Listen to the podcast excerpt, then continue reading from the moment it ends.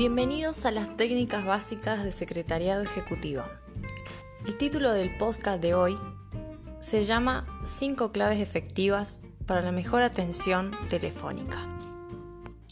Empecemos. Clave número 1. Adopta un tono positivo. Controla el ritmo del habla, tu tono y tu timbre en todo momento. La persona promedio habla a un paso de 130 a 150 palabras por minuto.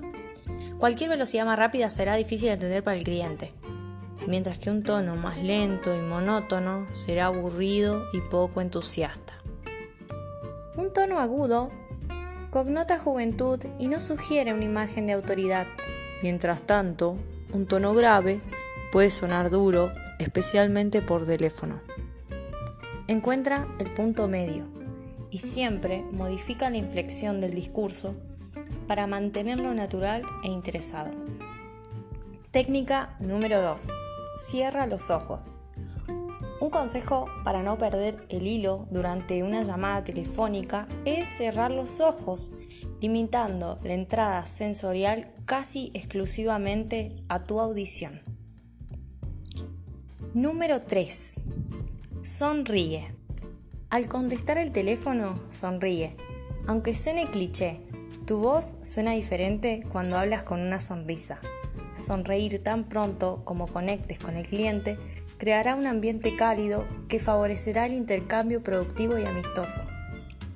Número 4. Repite su nombre constantemente. Tan pronto como conozcas el nombre de un cliente, úsalo.